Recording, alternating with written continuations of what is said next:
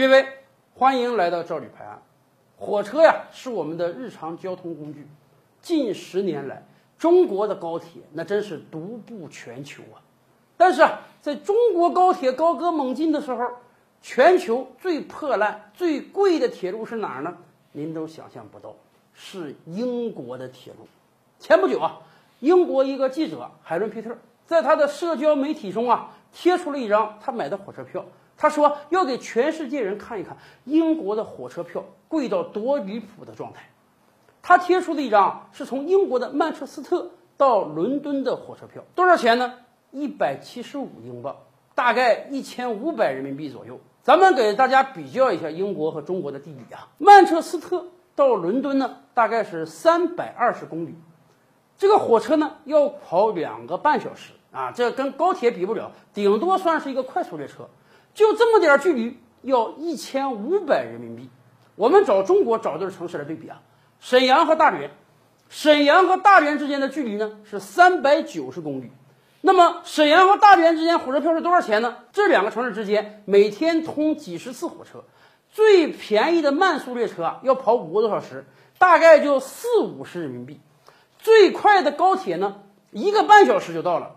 大家看啊，我们三百九十公里一个半小时。人家三百二十公里两个半小时，我们这边呢只要一百七十人民币，也就是说，咱们最慢的火车票价是英国的三十分之一，最快的也是九分之一到十分之一。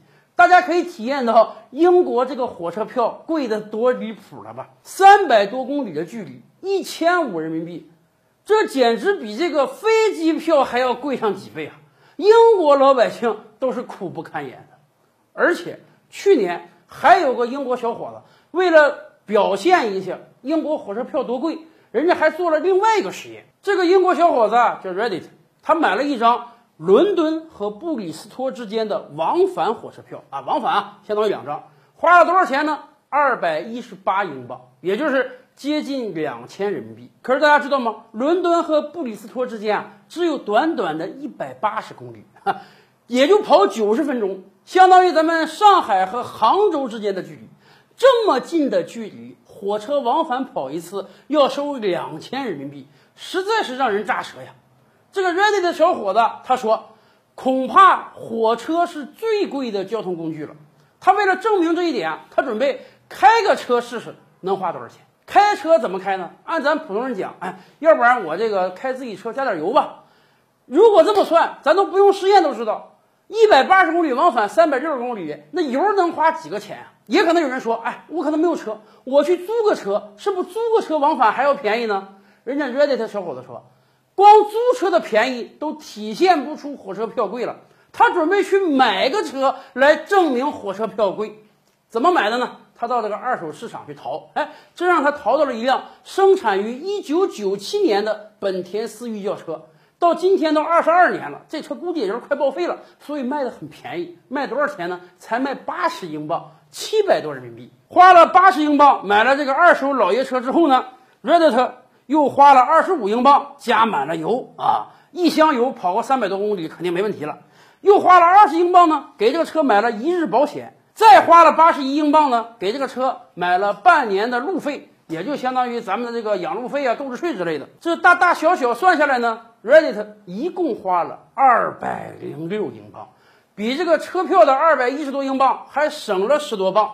然后他就开着这个车从伦敦到了布里斯托，玩了一整天，会了朋友，晚上又开车回到了伦敦。他自己总结说：“大家看到了吧？我花了比往返火车票还要低的价格呢，不单完成了这次交通。”我还拥有了一辆轿车呀！